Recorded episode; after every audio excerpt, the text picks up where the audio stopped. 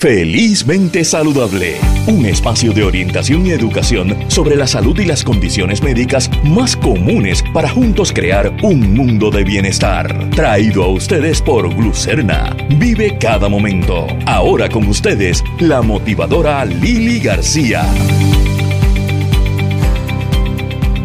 Muy buenos días a otro sábado más en Felizmente Saludable con Lili. Hoy tenemos un programa eh, bien variado eh, con muchas entrevistas interesantes. Vamos a estar hablando de eh, cómo se afecta la sexualidad en el paciente reumático. Eh, una psicóloga que escribió un artículo sobre un tema del cual no se habla mucho.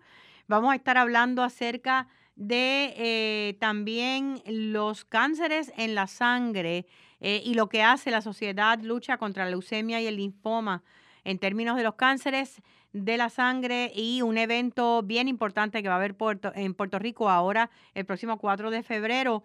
Este, eh, el mes de enero, es el mes donde se trabaja con lo que es la promoción de, de eh, en contra del cáncer cervical. Así que vamos a estar hablando eh, con Lili Rodríguez de Voces de Puerto Rico y la Fundación Raiza acerca de lo que de lo que es el cáncer cervical y su prevención y además de eso con el ginecólogo doctor Carlos Fonseca, que nos va a estar hablando sobre no solamente el cáncer cervical, sino las otras condiciones eh, de salud en el área ginecológica para la mujer. Estoy mucho más hoy en Felizmente Saludable con Lili. Y comenzamos el programa hablando acerca de cómo las mujeres muchas veces posponemos nuestras citas médicas, nuestro chequeo médico, por darle atención a los demás. Y una de esas áreas que son de mucha porque es de mucha importancia, es el área ginecológica. Y para hablar un poco sobre ese tema, tenemos con nosotros al ginecólogo, eh, doctor Carlos Fonseca. Eh, ¿Cómo está usted, doctor Fonseca? Todo muy bien, gracias a Dios. ¿Bien? Muy bien, bienvenido a Felizmente Saludable, esta primera entrevista de este año. Y, y es cierto que a veces y olvidamos la importancia de la visita al ginecólogo, y las mujeres tienden a ir cuando tienen algún problema?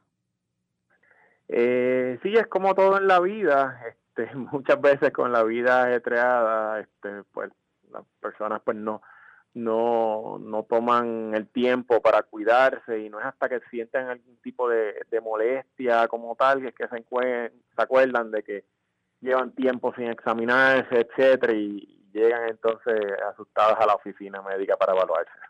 En términos generales, vamos a hablar de cuáles son las áreas que como médico, como ginecólogo, eh, más le preocupan.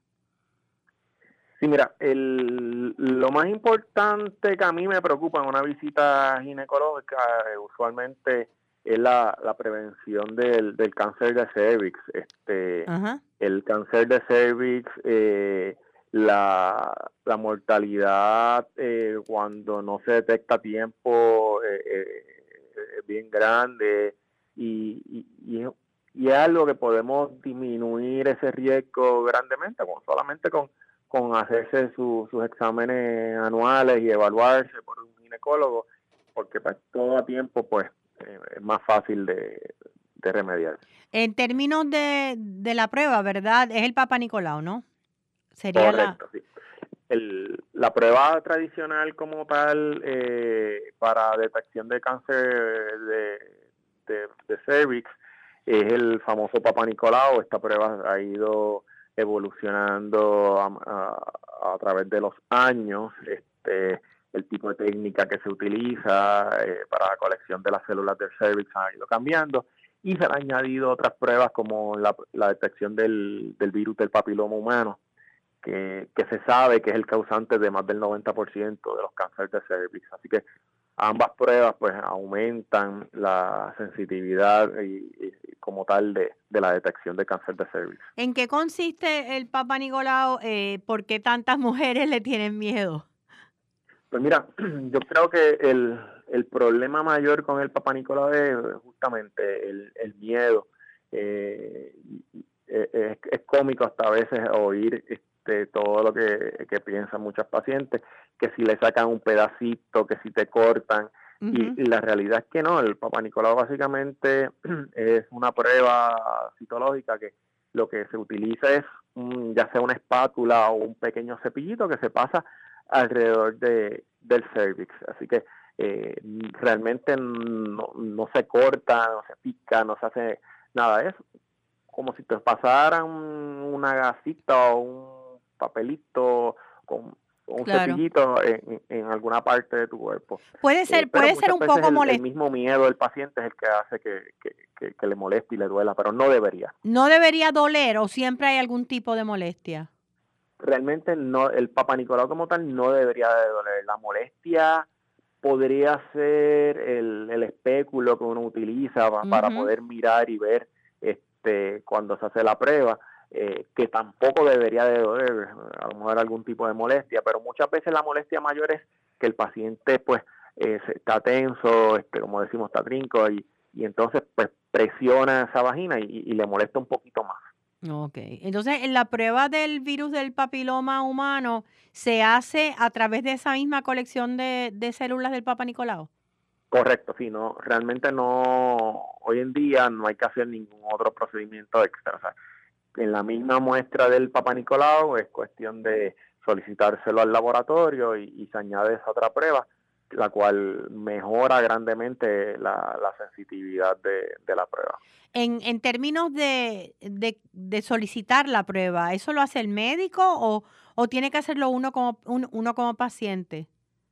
Bueno, eh, usualmente pues el médico la va a orientar, eh, porque eso va a depender mucho también del, del, del plan médico como tal, del seguro médico del paciente, si lo cubre o no lo cubre. La mayor parte de los planes médicos hoy en día lo están cubriendo ambas pruebas. Qué bueno. Antes, en un pasado, pues era un poco más difícil y había que estar eh, preguntándole al paciente si lo quería o el paciente mismo venía diciéndolo, pero hoy en, hoy en día muchas veces ya es algo eh, automático porque casi, casi todas lo cubren. Aparte del el Papa Nicolau y la prevención del, del cáncer cervical, ¿verdad? Eh, y de otros tipos de cáncer, ¿qué, otras, eh, ¿qué otros enfoques tiene el ginecólogo en esa visita eh, rutinaria de una mujer a, su consultorio? Bueno, el, el, ginecólogo viene siendo el, el médico primario por excelencia de, de muchas mujeres. Habla de que más del 50% de las mujeres, este, la única visita médica como tal que hacen a, su médico, a su ginecólogo. Así que muchas veces se debe de, tratar y aprovechar no solamente eh, evaluar el área pélvica, eh, eh, evaluar los senos, etcétera, sino que muchas veces se aprovecha para hacer laboratorios de rutina, laboratorios de colesterol, eh, tiroides, eh, en general, para así poder identificar algún problema que tenga el paciente y poderlo referir al especialista adecuado. ¿Y la, ¿Y la orden para la mamografía generalmente? Correcto, correcto, sí. Ahí también después viene osteosporosis, este, son las pruebas de densidad ósea, que, que es muy importante, gran parte de la movilidad en las pacientes mayores de edad vienen por la osteoporosis, las cuales pueden traer fracturas, problemas a nivel de la espina dorsal, etcétera. Así que eso también lo hace, lo hace mucho. Ahora que mencionan la edad, eh, hay un poquito de confusión en términos de ya desde qué edad una mujer eh, puede dejar de ir o es, saludable que deje de ir. Eh, porque el otro día le mencioné a mi mamá que tiene 85 años, cumple ahora este año, este, hacía cuánto ella se hacía un Papa Nicolau, ella no se acordaba y me dice, no, pero es que yo no tengo que ir ya, ya a mi edad. Eh, entonces no sé si es, es eh, la, percepción es la correcta. Sí, aquí hay mucha controversia y, y, eh, realmente luego de los 65 años, si un paciente nunca ha tenido problemas con su Papa Nicolau, o sea, historial de, de lesiones eh, cancerosas, etcétera. Luego de los 65 años, la recomendación es de dejar de hacer el Papa Nicolau. Eh, pero pero eso no obvia que se debe seguir eh, atendiendo y viendo y haciendo exámenes pélvicos anualmente. Así que eso a veces trae un poco de confusión. Okay. Eh, no te haces el Papa Nicolau, pero sí debes de ir a evaluarte, que te pongan un espéculo, mirar si uno encuentra ahí algo diferente, eh, pues coger algún tipo de biopsia o a lo mejor decide hacer el, Papa Nicolau. Y, eso es lo que, eh, eso son lo que se recomienda en la práctica. Claro, nada en la vida es un 100%. Hay pacientes que, y hay médicos que, dependiendo de la población, determinan que quieren seguir haciendo las pruebas aún después de los 65 años, etcétera. Todo esto es a, nivel de riesgo, ¿ven? Y se habla de que, pues, a medida que van bajando los riesgos para cáncer de cervix, pues, podrían dejarse hacer las pruebas, pero no quiere decir que no que no vaya a tener algún problema o algún cáncer. Por eso siempre se debe seguir evaluando. En términos de estadísticas de edad para el cáncer de cervix, eh, ¿cuál es el, el range, el área eh, más frecuente? Sí, bueno, el, el, área más frecuente es el paciente en, la, en sus edades reproductivas. Eh, como mencioné ahorita, la mayor parte de los pacientes que adquieren eh, cáncer de cervix pues viene a causa del papiloma humano. El papiloma humano es un virus eh, que se adquiere por transmisión sexual. Se habla que eh, más del 90% de las personas tiene, tiene, tendrá o ha tenido en algún momento el, papiloma humano.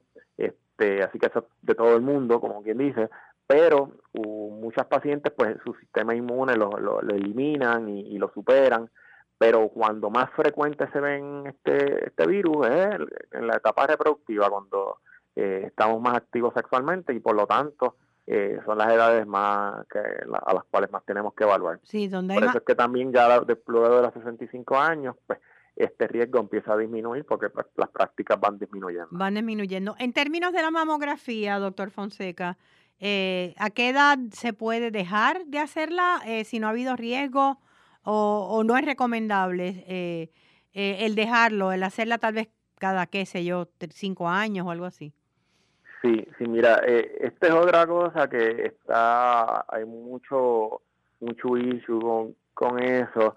Hay quien recomienda ya luego de los 80, hay que hasta desde antes, pero el riesgo siempre está. Este, hay quien sigue haciendo las pruebas este, eh, para toda la vida, porque eh, el paciente de 90 años también tiene riesgo de, un cáncer. Así que actualmente es algo que se debe de, evaluar, de hablar, buscar el historial familiar eh, como tal, el historial del paciente y individualmente es una decisión que debe tomar el, el médico junto con el paciente, ponderando riesgos contra beneficios este, y ahí tomar la decisión cuando, cuando debe de dejarlo, si, si en algún momento. O sea que independientemente de la edad, eh, las mujeres deben asistir a su ginecólogo, a, debe, hay ciertas pruebas que son necesarias eh, en términos de prevención, eh, no deben dejar de hacerlo. Correcto, por eso es bien importante, respectivamente de la edad, seguir visitando a, a, su ginecólogo, haciéndole un examen físico para uno puede eh, evaluar el cervix, evaluar los senos, etcétera, y, y en base a eso, pues a lo mejor uno toma la decisión si seguir haciendo las pruebas o no. Claro. el momento uno tomó la decisión de dejarle y encontraste hasta el día una masita que no, no estaba ahí, etcétera, pues mira, vamos a enfocarnos en eso, hay que hacerte entonces la prueba, etcétera. Eh, por eso es lo importante de seguirse evaluando. Muchísimas gracias por habernos acompañado, doctor Carlos Fonseca, ginecólogo. ¿Dónde está su oficina, doctor Fonseca? Sí, yo estoy al frente del Hospital Pavía eh, y también estoy en el Hospital Manati Medical. Básicamente lo más que yo hago es lo que es uroginecología, incontinencia, urinaria y prolapsos. Y nada, me pueden conseguir al 787-998-9995. Muchísimas gracias. Bueno, y como cuando hablamos de, de, las enfermedades reumáticas, ¿verdad? Sean enfermedades autoinmunes o pacientes reumáticos en general, se habla acerca de la inflamación, de la importancia de la, de la alimentación, eh, de la parte emocional, pero uno de los temas de los cuales nunca se habla es de la sexualidad y cómo eh, los pacientes reumáticos se les afecta esa área de su vida. Y recientemente tenemos una eh, psicóloga, la doctora Vilmania Mambrú, que escribió un artículo interesantísimo sobre este tema que ha sido publicado por varios medios. Ella es directora del programa de graduado de psicología del, de la Universidad Ana G. Méndez. Bienvenida, doctora Marbru, y gracias por estar con nosotros. Muchas gracias, Lili, por invitarme. Para mí es un placer estar con ustedes en la tarde de hoy. ¿Por qué este tema, doctora Mambrú? ¿Por qué es importante? Bueno, Lili, la, la, realidad es que este tema eh, siempre tuve interés en hacerlo porque como paciente reumática, es un tema que a pesar de ir tantos años al médico, nunca, nunca, Lili, a los pacientes se le pregunta por una área tan importante de su vida. Okay. Y al, y al no preguntárseles, ¿qué pasa entonces?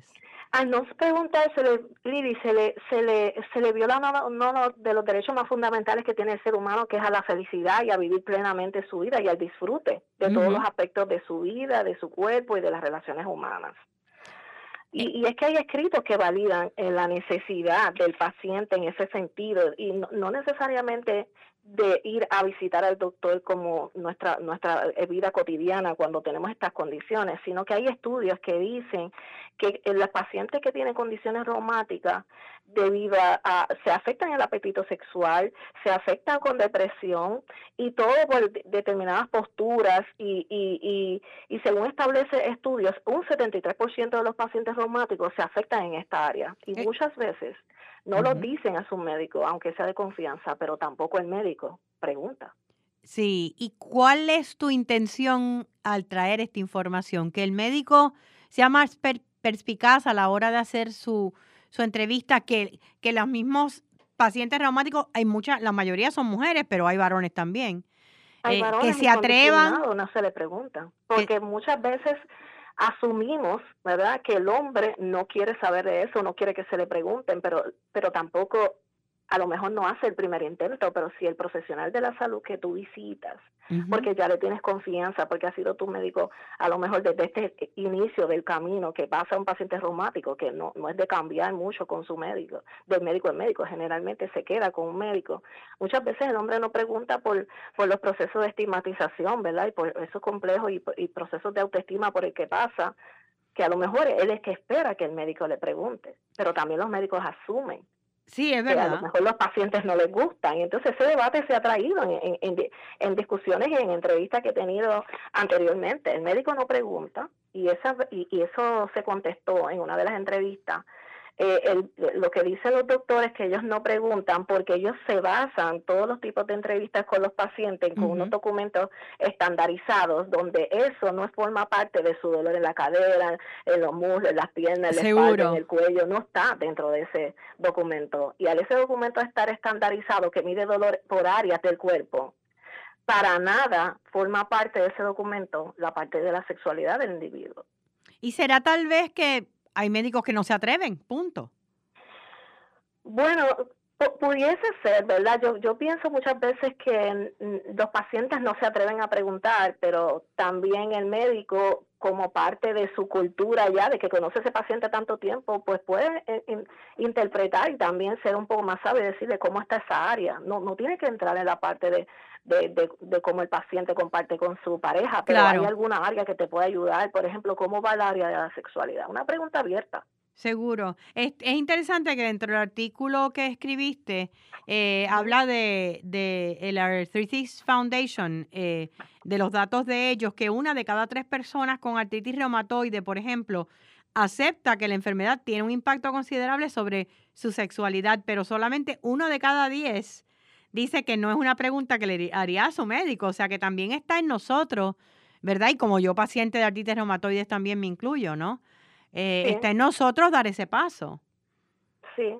Fíjate, Lili, cuando, cuando yo traje el tema con ese interés en publicar sobre ese asunto, no necesariamente porque me pasa a mí, sino que lo recibo en la oficina. Por eso. Yo recibo pacientes reumáticos afectados psicológicamente de diferentes formas, una por la enfermedad y otro por el desconocimiento de la familia de las secuelas de la enfermedad. Que muchas veces piensan que tú te haces, que tú te estás haciendo más, que te duele más, que tú puedes hacer el esfuerzo y caminar, que porque te, te quedas sentado todo el día, porque no caminas más.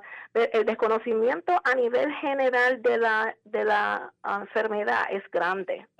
Pero, eh, eh, estás hablando... proceso no se incluye a lo mejor a la pareja, sin que el médico entienda que él va a entrar como un profesional de la sexualidad, sino cómo están ustedes, cómo les va, en qué le puede ayudar, cómo ella se maneja, hace uso de los medicamentos, alguna parte que le falta a los dos, porque si ella no está bien, él no está bien. Oye, si, si yo no tengo, no me siento físicamente bien, mi esposo está detrás de mí, pero ¿qué te pasa? ¿Por qué estás así? ¿Te duele? Dime que te ayuda. Y yo pienso que esto viene de ambas partes. Muchos pacientes no se atreven porque, porque a lo mejor no se, su médico nunca se lo ha preguntado. Y el médico piensa que él es de la parte física, pero no así la sexualidad. Pero la sexualidad es, una parte física. Es una parte física y es una parte emocional también. Y esto se convierte en un revolviendo eso. Cuando traje el tema, eh, eh, eh, ese tema fue bien acogido, sorpresivamente eh, por mí, ¿verdad? Porque yo pensé también, al igual que tú, mejor no, mejor no hablo del tema, pero un día dije, no hay que tocarlo, porque yo tengo que mirar al, al, al, paciente reumático en su forma holística. No hay nada que se debe de quedar. Hay que tratar de ayudarle en todos los aspectos de la vida, no importa qué. Cuando y enseñarle que en este en esta enfermedad el éxito para vivir con la enfermedad se basa en ser atrevido, en preguntar, en hacerle preguntas al doctor, inclusive de tus medicamentos. Sí, ahora de, todo. no todos los médicos están abiertos a muchas preguntas por parte del paciente. Exactamente. Eh, y, eso es algo con lo que, verdad la medicina es rápida hay muchos pacientes esperando y ellos a veces quieren pues, pues, avanzar en su cita para tratar de, ayudarnos a todos en, la, mayor posible verdad la mayor forma que pueda pero Lili sabe cuánto tiempo espera un paciente por una cita de un médico a veces se espera tres y, y si perdiste esa cita porque te enfermaste espera seis meses. Sí es verdad. Y si eres un y si eres un paciente como yo que se inyecta un medicamento que tiene que ir ahí eh, eh, verdad ahí sin fallar y yo falto o me pasó algo, es, es, muy lamentable para mí. Tengo que esperar otro tiempo con el mismo dolor, porque el médico, esto, hay muchas recetas de nosotros que no pueden irse si yo verte. El, médico no te la puede dar si no te ve. Entonces, pues es importante que mi mensaje siempre ha sido a las personas que me rodean, profesionales de la salud, que nos atienden o que, con los que yo comparto, que esa, esa parte es importante. Cuando habla... por vergüenza, hay que romper los mitos de la vergüenza. En un momento dado, eh, doctora Mambrú mencionó la ignorancia acerca de la enfermedad. ¿Se está refiriendo al paciente o a aquellas personas que la rodean o lo rodean? En muchas veces al paciente, porque a veces el paciente eh, no busca. Los pacientes, la mayoría, se, se circunscribe a lo que el doctor me dio más allá, pero cada eh, la enfermedad se manifiesta en cada uno de nosotros de forma diferente. Entonces, a veces el paciente, yo me tengo que poner en el lugar del paciente, hace la pregunta estrictamente de cómo me siento hoy. Pero cuán importante sería que tú lleves un calendario, una agenda de cómo es tu día a día para cuando te llegue ese momento con el doctor. No, no dejes ningún cabo suelto porque esos cabos sueltos que tú dejas, Lili, son a lo mejor lo que te pueden ayudar en los momentos que tú esperas la cita, lo que te pueden ayudar cuando tú entiendas que este medicamento que me lo he estado tomando por tres meses ya no me funciona. ¿Cuál va a ser la clave para mi condición? Mejorar. La única clave es que yo me apodere de la condición, pero no sé que no que no se lo delegue al médico. Porque el médico está ahí para recibirme, pero también depende del feedback que yo le doy con el tratamiento que estoy tomando. Así que esto, esto, ¿verdad? esto es muy, muy, yo cuando soy curiosa y pregunto gano, y él cuando me, me, escucha preguntando se siente también que, que yo estoy interesada en aprender. ¿Cuál ha sido su, eh, su experiencia eh, eh, en la oficina, ¿verdad? Viendo pacientes eh, cuando sí se abren a hablar con su pareja, cuando sí se abren a, traer la sexualidad al, al, ¿verdad? a la mesa. Sí, pues, pues, pues, ha sido al principio un poco, escéptica, un poco escéptica y después cuando vamos trabajando de cómo ella se siente a nivel general, cómo ella se visualiza como mujer cuando a partir de su enfermedad, eh, cuánto disfruta de salir con, sus, con su pareja al cine, a la playa, a, varios lugares y, muchas veces el paciente se y cuando tú te das cuenta, parte de la depresión que ella tiene es porque ella se encerró con la condición. Ella pensó que una vez que se enfermó, ya ella es cosa dañada. Claro. Se empezó a ver como objeto dañada y ella misma se empieza a, a, sacar de todas las actividades que antes disfrutaba, que no importa que tenga la condición, lo que pasa es que nosotros nos tenemos que adaptar a, buscar estrategias del disfrute de la vida, a pesar de la condición. Y buscar otros tratamientos, ¿verdad? Nosotros usar, utilizar, aprender a utilizar tratamiento holístico, entrar en este, en esta en esta carrera de la vida que nos tocó al terapeuta físico, al terapeuta ocupacional, a, la, a, la, persona que nos da ejercicios acuáticos, al de yoga, al a la nutricionista, para nosotros sentirnos estables y funcionales dentro de esta condición, lo peor que puede hacer un paciente es quedarse quieto. Para nosotros sentirnos estable tenemos que estar en constante movimiento. En constante no movimiento. estoy hablando que usted gane el torneo, ni la carrera, ni el maratón de San Blas. Estoy hablando que se pare a la cocina, que si cuando se sienta demasiado tenso, pues, pues adelante su hora del baño, pero hágalo con una musiquita, con el disfrute, porque mira Lili, cuántas veces entramos al baño, lo hacemos en un minuto, ni, ni, ni siquiera te disfrutas el baño. Es verdad, tenemos y necesitamos estirarnos y necesitamos caminar. Y Eso entonces, es y bien necesitamos importante. bajar velocidad, porque cuando tú tienes alguna una condición, tú, tú tienes que, la primera que te tienes que amar con la condición eres tú. Así es. Muchísimas Entonces, gracias. Estamos acostumbrados a la velocidad de la vida, cuando en realidad estas condiciones lo que te piden es que te detengas. Mira, mira, mira cuán rápido tú has ido, pero ahora que estás conmigo, yo soy tu compañía y yo Claro. merezco amor. Eso, la medida que tú te ames es la misma medida que tú te vas a empezar a tratar y que debes de tratarte y hacer todo lo esencial y necesario para tener un, un disfrute a nivel general de la vida, porque Ah. todavía yo no he muerto. To- No, hay muchos años de vida. disfruto todo. y muchos años de calidad de vida. Gracias a la doctora Vilmania Mambrú por traernos este tema que es tan difícil de hablar a veces, pero tan necesario. Muchísimas gracias. Vamos a hacer una pausa y regresamos en breve con más. Seguimos con más en Felizmente Saludable con la motivadora Lili García. Regresamos de la pausa acá en Felizmente Saludable con Lili. Continuamos hablando de diferentes temas. Muchos tienen que ver con la mujer hoy. Eh, pero en este caso regresamos, como estábamos hablando al principio, de lo que es el cáncer cervical. En este caso, otro tipo de cáncer y es el cáncer en la sangre y la labor extraordinaria que hace eh, la sociedad, ¿verdad?, contra leucemia y linfoma en la educación para pacientes y cuidadores. Y tenemos con nosotros a Cristina López. Eh, Cristina, gracias por estar con nosotros como representante de la, de la sociedad.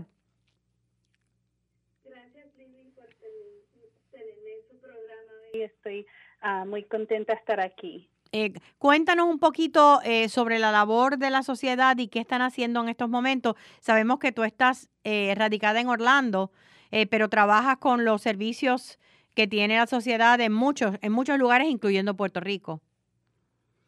Sí, sí, definitivamente. So, la sociedad de, eh, en la sociedad de lucha contra la leucemia y el linfoma, o la LLS por sus siglas en inglés, somos el líder mundial en la lucha contra el cáncer de la sangre, y ese es desde el ah, 1949. Am, la LLS financia investigaciones sobre el cáncer de la sangre que salvan vidas to- en todo el mundo. Ah, también brindamos información gratuita y servicios de apoyo, asegurando que somos la voz de todos los pacientes con cáncer de la sangre que necesitan y se merecen acceso a atención médica que es coordinada, económico y de calidad. Ah, entonces, la misión de la LLS es curar la leucemia, el linfoma, la enfermedad de Hodgkin y el mailoma y mejorar la calidad de vida, vida para los pacientes y sus familias. Eh, que son que son muchos eh, las estadísticas que nos dicen en términos de pacientes eh, no sé si son similares Estados Unidos eh, continental y Puerto Rico más o menos lo, lo- Ah. la cantidad de personas que padecen de esas condiciones Sí, so el cáncer, am, el cáncer de la sangre en realidad es muy raro comparado a los otros cánceres que vemos. Um, en los Estados Unidos el cáncer de la sangre es solamente 10% de todos los cánceres que están um, diagnosticados eh, cada año. So, es muy, muy importante, esa es la razón que tenemos esta organización para asegurar que las personas que están diagnosticados con un cáncer de la, de la sangre tiene la información que es um, a tiempo, que es um, que es mejor para ellos dado su diagnóstico.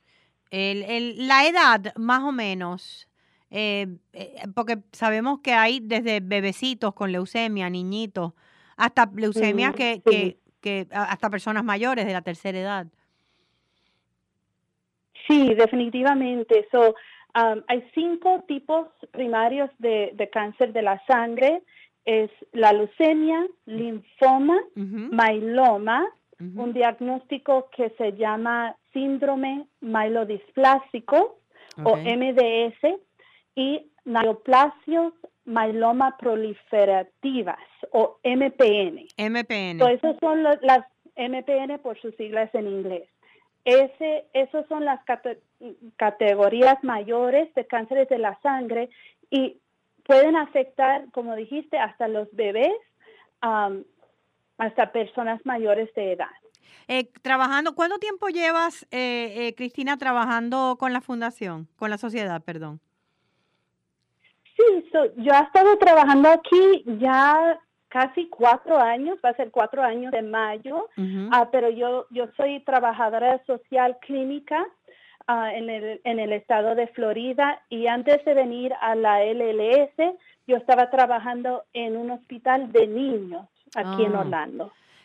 Eh, en tu contacto con los pacientes, ¿verdad? Eh, ¿Cuál es el miedo principal? ¿Qué es lo que principalmente los trae a buscar ayuda?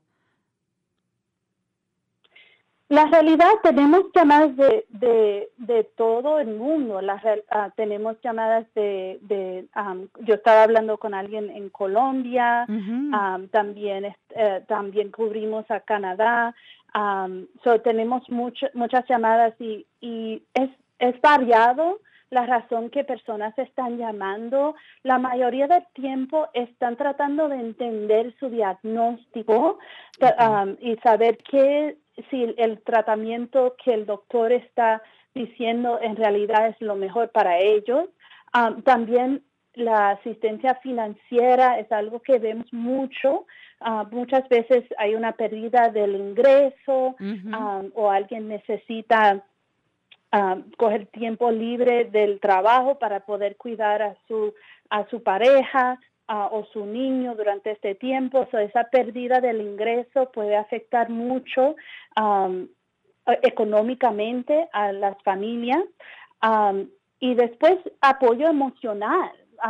Si recibes, vamos a decir, si recibes un, un diagnóstico de myeloma, muchas veces ah, es la primera vez que estás escuchando esa palabra. Ah, da miedo, da, da, miedo de primera intención. Da mucho miedo. Sí. claro, muchas emociones, no solamente miedo, pero ansiedad, depresión también, todo, todas las emociones. Eh, sé eh, más adelante para que me des los datos de cómo acceder en redes sociales a la sociedad, pero quiero que me hablas del evento que va a haber aquí en Puerto Rico, un evento que va a ser libre de costo, abierto al público y tiene el título de Hablemos de los cánceres de la sangre. Esto es el sábado 4 de febrero. Cuéntame de esto. Sí, sí, estamos muy entusiasmados por este evento. Está abierto a la comunidad, para pacientes adultos con cáncer y sus amigos y familiares. Eh, como, como mencionaste, es completamente gratis y incluye al almuerzo. Ah, tendremos un panel de expertos que conversarán acerca de varios temas asociados con el diagnóstico de cáncer de la sangre y el proceso de supervivencia. Ah, el panel va a incluir el doctor López Figueroa, que es especialista en myeloma, el doctor Rodríguez Arrocho, especialista en linfoma y uh, leucemia linfoblástica crónica, y el doctor Cruz Chacón, especialista en leucemia aguda y síndromes mielodisplásicos. O sea que tenemos... Yo voy a ser la moderadora. Tú vas a estar de, moderadora eh, y eh, a, los tres médicos los he entrevistado en algún momento. Eh, son excelentes y es importante que, que recuerden que es un día de educación para pacientes eh, adultos con cáncer en la sangre y eh, sobrevivientes y sus familiares, porque eh, como estábamos hablando en nuestra entrevista anterior acerca de la artritis reumatoide, hay veces que la ignorancia de los familiares y las personas allegadas a un paciente hace una diferencia en la calidad de vida. Definitivamente, una diferencia grande. Y es importante saber que sí, mucho el enfoque es, en el paciente, claro, porque ellos están yendo por el diagnóstico, el tratamiento, físicamente, eso le afecta, pero los cuidadores ah, juegan un rol crítico en este proceso y este, esta información es para ellos también ah, y para ayudar familiares y amigos a entender información acerca del diagnóstico y recursos. Ok, ¿dónde puede? Esto es el sábado 4 de febrero, gente, eh, en el Hotel Sheraton de Puerto Rico, eh, el, el Sheraton en San Juan, em, en el viejo San Juan, ¿verdad? De, eh, y es de 11 de la mañana a 2 de la tarde, libre de costo. ¿Dónde en redes sociales o dónde puede entrar o llamar las personas que tal vez están interesadas en, registrarse, porque aunque es libre de costo, hay que hacer registro. absolutamente. So, tenemos un sitio web, déjame buscarlo rapidito que lo cerré aquí, pero si quieren, si quieren llamar, um, el número para llamar, para registrarse es el 800 955 4572 y estamos aquí de lunes a viernes de 9 a.m. a 9 p.m. en la hora del este. Um, lo voy a repetir, 1-800-955-4572. Está la eh, Leukemia and Lymphoma Society en Facebook. En Facebook sí, sí, estamos en Facebook. Ok, que pueden entrar a la página de Facebook eh, también o hacer el, en una, una, búsqueda en Google eh, del linfoma and uh, Leukemia and Lymphoma Society y allí van a obtener en Puerto Rico y van a obtener la información también. Exactamente, definitivamente. Así que muchísimas gracias. Ya saben, esto es para Hablemos de los cánceres de la sangre, el sábado 4 de febrero, entre 11 y 2 de la 11 de la mañana, 2 de la tarde, en el Hotel Sheraton del Viejo San Juan. Muchísimas gracias a Cristina eh, López, ella es representante de la Sociedad de la Lucha contra la Leucemia y el Linfoma, eh, por el trabajo tan hermoso. Gracias también que hacen eh, no solamente en Puerto Rico, sino en todo el mundo con estos pacientes y sus familiares. Muchísimas gracias. Y continuando con Felizmente Saludable con Lili, quiero compartir con ustedes la información eh, de un evento que va a haber este próximo martes 31 de enero y estoy hablando de una charla eh, que está auspiciada por el Centro de Meditación eh, Brahma Kumaris y es una conferencia con un título que me encanta, Una mente tranquila y positiva, libre de miedo y culpa. Eh, estamos hablando el martes 31 de enero, esto va a ser de 6 y 30 a 8 y 30 de la noche en el Colegio de Ingenieros de Puerto Rico. Eh, la conferenciante a cargo nos visita acá en Puerto Rico desde eh, Sevilla, España. es profesora de yoga y, y, de meditación Brahma Kumaris desde hace muchísimos años. como les dije, es en el Colegio de Ingenieros de Puerto Rico. Esto es en la Universización Roosevelt. Eh, les voy a dar un teléfono porque aunque es libre de costo, nuevamente es importante que la gente llame eh, y se registre, ¿verdad?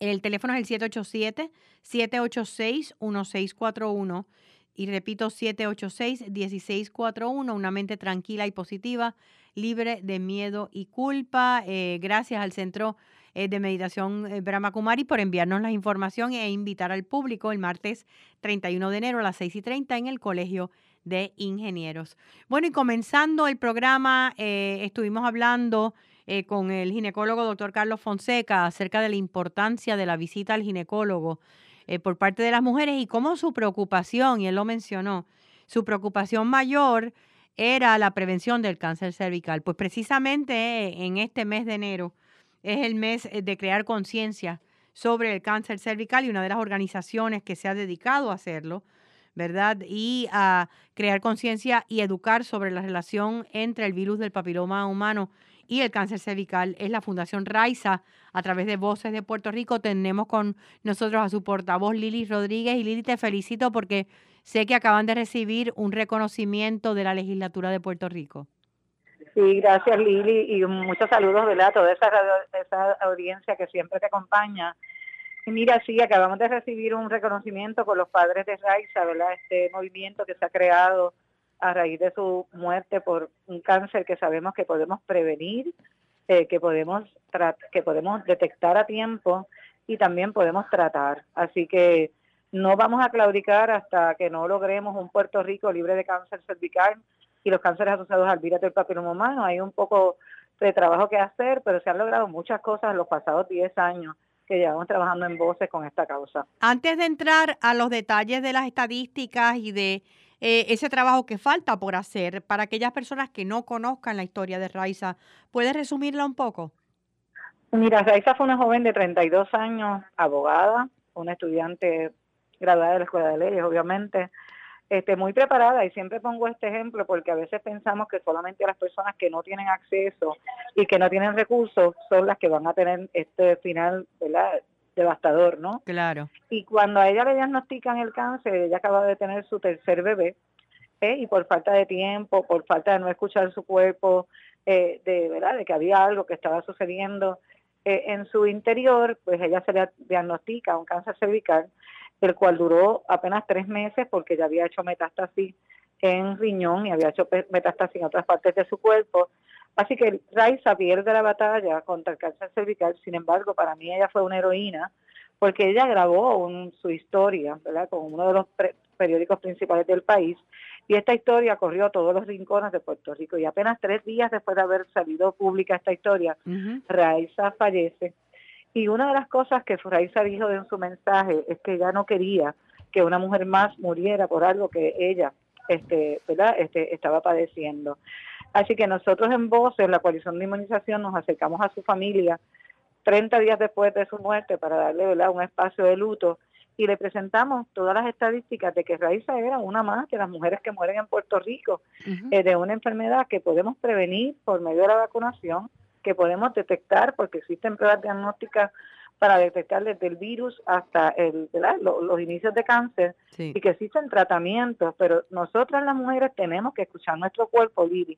Y si nosotros tenemos cualquier sospecha o cualquier síntoma incómodo, tenemos que ir a nuestro ginecólogo y conversarlo con él. Sí, no importa la edad. No importa la edad y eso es importante también. Bueno, la recomendación es que nosotros empecemos a nuestra visita rutinaria a los 21 años de edad. Sin embargo, de manera responsable tenemos que pensar que si nosotras estamos activas sexualmente a una edad más temprana, inmediatamente nosotros empezamos nuestra actividad sexual, debemos de visitar a nuestro ginecólogo y comenzar a hacernos nuestro chequeo ¿verdad? pélvico, que es el chequeo físico. Y si el ginecólogo entiende que tiene que ¿verdad? romper un poco lo que vienen siendo los protocolos, pues entonces él determinará si hay que hacer una prueba de BPH, si hay que hacer una prueba este de, del PAP, que es la que más conocemos, ¿verdad? Sí. Así que por lo tanto, ¿verdad? hay unas guías que establecen que esa prueba del PAP no la debemos de empezar a hacer a los 21 años y la prueba del BPH se recomienda desde los 30 años o más. Pero el ginecólogo, que es nuestro médico primario como mujer, es el que nos va a decir, mira, yo eh, voy a hacerte estas pruebas antes porque pues siento que hay un riesgo que podemos, ¿verdad? que podemos identificar. Y si nosotros identificamos el virus del papiloma humano a tiempo, eh, ¿verdad? esos virus se pueden darnos a el 80% de la población. Muchas personas lo vamos a eliminar de manera natural, pero hay unas cepas específicas que son bastante persistentes y son las que están relacionadas con el cáncer. Así que si podemos detectar ese virus a tiempo y podemos identificar específicamente esas cepas, pues nosotros podemos recibir un tratamiento contra eso y no llegar al cáncer.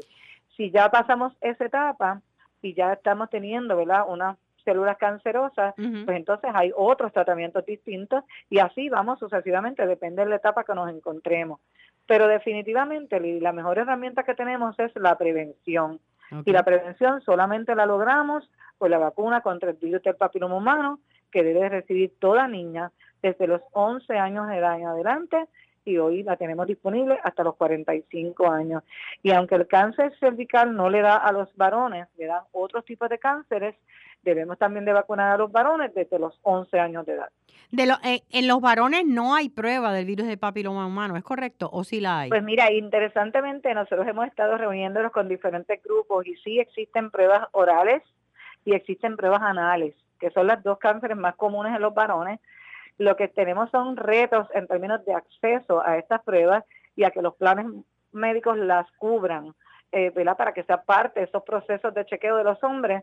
Te comento que este próximo sábado nosotros vamos a estar reuniendo el panel asesor del virus del papiloma humano, que está compuesto, compuesto por el sector público, privado, organizaciones de pacientes como nosotros y organizaciones civiles como pacientes y sobrevivientes, donde vamos a estar mirando cuáles son esos retos que todavía nos quedan para poder trabajar el plan de eliminación del cáncer cervical y otros cánceres asociados en Puerto Rico. Esto es un mandato que hemos recibido de la Organización Mundial de la Salud y de la, del Centro de Control de Infecciones, de lo que llamamos CDC, donde se establece que los países, territorios y otros países del mundo establezcan un plan para ver cómo vamos a eliminarlo. Y definitivamente, pues la herramienta la tenemos, que es la vacunación. Hemos tenemos visto... la prueba diagnóstica para también identificarlo a tiempo. Así que tenemos lo que tenemos que hacer es poner manos a la obra. Hemos visto eh, un descenso en los casos a raíz de... ¿Cuándo comenzó la vacuna? Esa vacuna se aprobó en el 2007. Se comenzó vacunando las niñas primero. Unos cuantos años después se pudo incorporar los varones. Tiempo después se incorporó el aumento de edad hasta los 26 y después a los 45. Y la reciente indicación ¿verdad? más importante que ha recibido la vacuna es contra el cáncer orofaringe. Que en, si miramos un poquito la historia, se pensaba que lo que causaba este cáncer era el cigarrillo y por eso se crean, ¿verdad? Todas estas leyes de no fumar, que causa otros tipos de cáncer, específicamente el cáncer oral. Y se vio que no había un descenso en el cáncer oral en ese momento y lo que se identificó era que eran cánceres asociados al virus del papiloma humano, por eso es que se empieza a estudiar más de cerca el virus del papiloma humano a nivel oral y se aprobó en los recientes años que esta vacuna también cubre la parte orofaringe tanto en el hombre como la mujer. Eh, y, hemos notado una baja, Lili, en, en, incidencia de cáncer, ¿o todavía? Yo estaba discutiendo con una colega, ¿verdad?, del área de educación, y es muy pronto para hablar de un descenso en los casos, porque si nosotros llevamos desde el 2007 vacunando, ¿verdad?, y estamos en el 2023, esa población que comenzó apenas a los 11 años a recibir la vacuna, hoy tiene 21 años. Sí.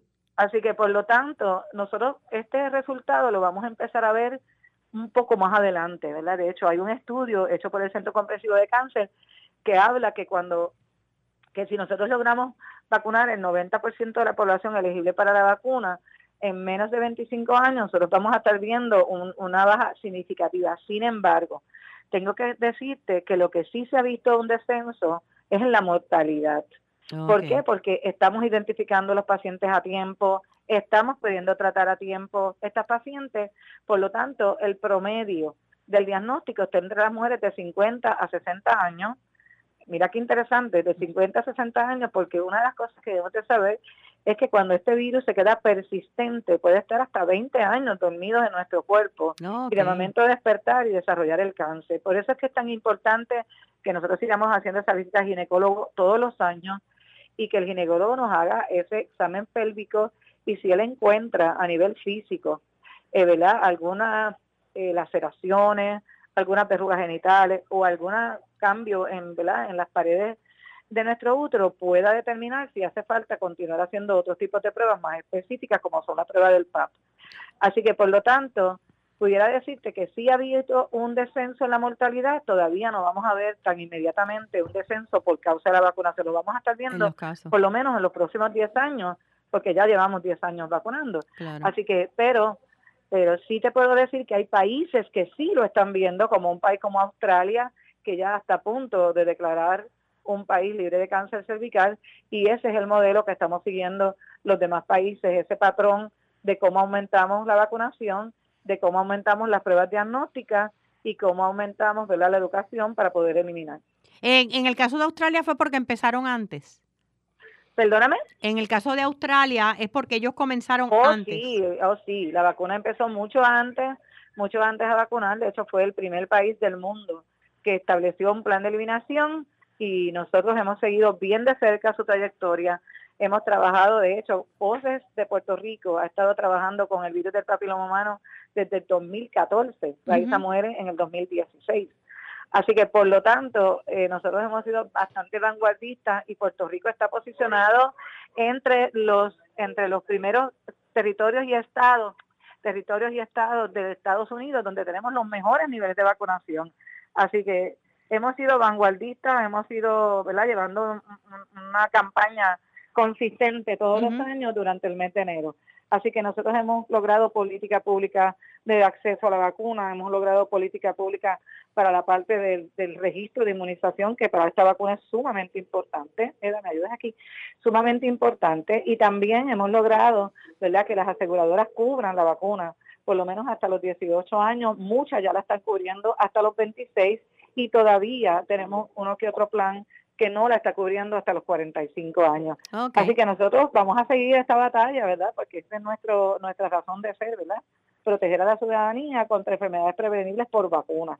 Y BPH es una de las vacunas que toda mujer debe recibir para prevenir ciertos tipos de cánceres y los hombres también, para otros tipos de cánceres distintos. ¿Dónde pueden en las redes conseguir más información de la eh, pues Fundación Raiza? Tenemos las voces de Raiza en las redes sociales, tenemos la página vocesderaiza.com, tenemos las vocespr.org, pero me gustaría más que nada, Lili, hablar dónde la gente puede recibir esta vacuna. Okay. Si estamos en edad de vacunarnos, estamos en edad de vacunarnos este, y ya pasamos la edad escolar, que es una vacuna requisito para las escuelas, pero ya la pasamos y no hemos estado vacunados, podemos ir a una farmacia comunidad que tiene la vacuna disponible, podemos ir a una farmacia de cadena, podemos ir a un centro 330, eh, tenemos eh, podemos ir a un centro IPA y sobre todo que esta vacuna tiene un plan, programa federal que cubre la vacuna completamente gratis para todas las pacientes de Vital, tanto hembras como varones, hasta los 18 años. Ya cuando estamos hablando de este grupo ¿verdad? de pacientes de 19 años en adelante, eh, pues el reto es un poco mayor y la expectativa que tenemos en este año 2023, que dentro del plan del gobierno que ya fue anunciado, donde se incluirá las vacunas eh, las recomendadas, esté la vacuna del virus del papiloma humano para toda la población de 19 años en adelante que tenga vital. Ya muchas de las aseguradoras están cubriendo la vacuna, como te comenté, hasta los 26 años. 26 años.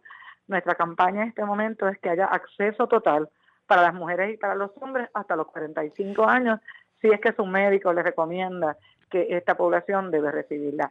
La edad idónea de recibir la vacuna es antes de habernos expuesto al virus. Pero la realidad es que siempre va a ofrecer una cobertura para todos estos grupos de edad. Muchísimas gracias a Lili Rodríguez, eh, siempre presente con nosotros en, Felizmente Saludable de las eh, Voces de Raiza. Gracias Lili por habernos acompañado. Gracias a ti, esto calla y, y, me río porque a veces me dicen Lili García, digo, no pido la vuelta. no pida vuelta. Así que Lili, un placer. Un abrazo. público que siempre te sigue, gracias por seguirla porque realmente da consejos e información valiosa y sabia. Gracias a todos nuestros invitados de hoy. Nos despedimos hasta el próximo sábado, recordándoles también eh, que busquen la aplicación Respira con Lili, ya sea para tu teléfono Android como para tu iPhone. Eh, lo puedes bajar, probarla y allí pues tenemos meditaciones eh, grabadas en mi voz, igual que columnas o mini podcasts, para poder buscar el mindfulness o la presencia mental, desconectarnos un poquito del ruido que hay allá afuera y escuchar cosas que nos relajen un poquito. Respira con Lili. Y nos reunimos nuevamente el próximo sábado. Gracias, que tengan una semana felizmente saludable, recordando siempre que la felicidad es una decisión personal.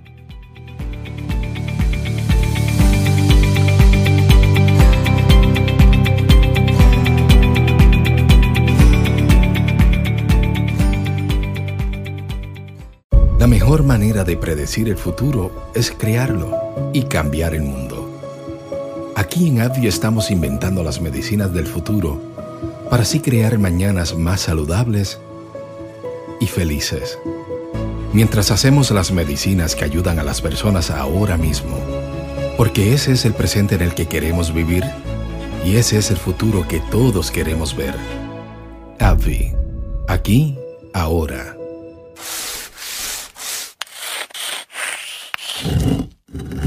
Así se puede sentir la dermatitis atópica. No es solo una condición de la piel, es una enfermedad inflamatoria crónica y recurrente que se caracteriza por un picor intenso y debilitante que podría impactar tu calidad de vida de diversas formas. Habla con tu dermatólogo sobre un diagnóstico, cómo la dermatitis atópica te puede afectar y las maneras de manejar la condición. Visita dermatitisatopicapr.com. Mensaje auspiciado por AbbVie.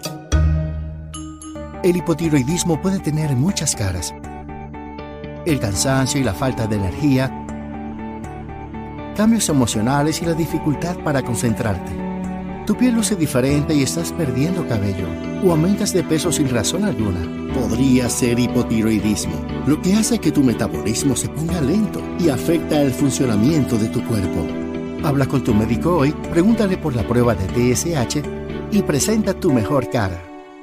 La vida no se detiene por la diabetes. Prepárate y disfruta cada momento con Glucerna, la marca número uno recomendada por médicos y diseñada para ayudarte a manejar los picos de azúcar en la sangre. Glucerna, vive cada momento. Permiso, necesito ir al baño. Permiso, tengo que ir al baño. Permiso, ¿dónde queda el baño? Muchos pueden esperar, a algunos les urge ir ya. Las enfermedades inflamatorias del intestino como el Crohn y la colitis ulcerosa afectan a hombres y mujeres por igual sin importar la edad. Si experimentas dolor abdominal, diarreas frecuentes, sangrado rectal o cansancio, podrías tener Crohn o colitis ulcerosa. Pregúntale a tu médico acerca de estas enfermedades y visita crohncolitispr.com para conocer más. Auspiciado por ADVI.